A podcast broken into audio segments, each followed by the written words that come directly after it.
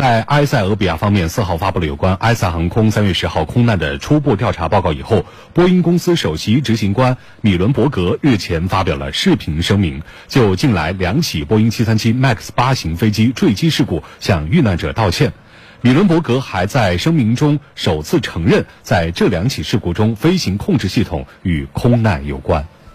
米伦伯格说：“根据埃塞航空坠机事故初步调查报告，在近来两起事故中，飞机的自动防失速系统都被错误地触发了工作。”米伦伯格称，在去年十月印尼失航空难事故后，波音公司就与美国联邦航空局及客户合作，更新相关机型的飞机软件。波音公司将确保类似的悲剧不再重演。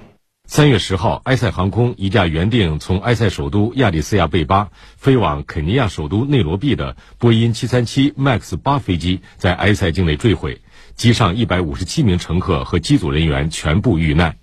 这是继去年十月二十九号印尼失航同型号飞机失事之后，波音737 MAX 八飞机发生的第二起空难事故。此后，多国停飞737 MAX 八飞机及其所属的737 MAX 系列飞机。那么，波音公司的负责人为什么会选在这一时间道歉？那么，对于这份道歉声明，专家又是如何来解读的呢？我们来听中国航空学会航空知识主编王亚楠解读。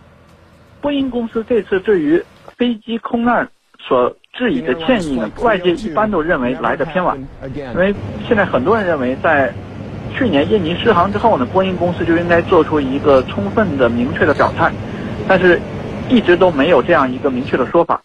嗯，现在波音公司选择这个时机，我个人认为呢，这个时点还是恰当的，就是在埃塞俄比亚空难的初步报告出来之后，那么所有的信息已经指向了波音公司飞机的飞行控制系统存在问题，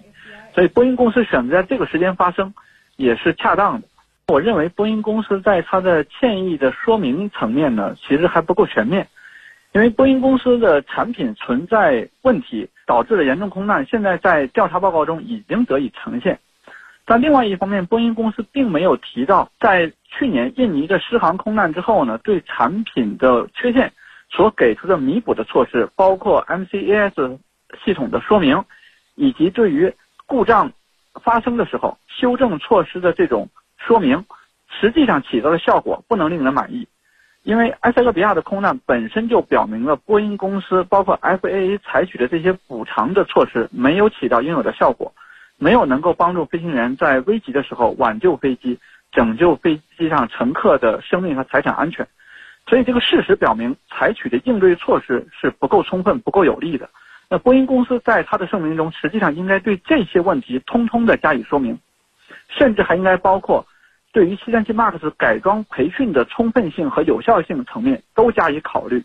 这样波音公司做出的这种歉意的声明才会为更多数的人所信服，有助于波音公司未来恢复它的产品的市场信心。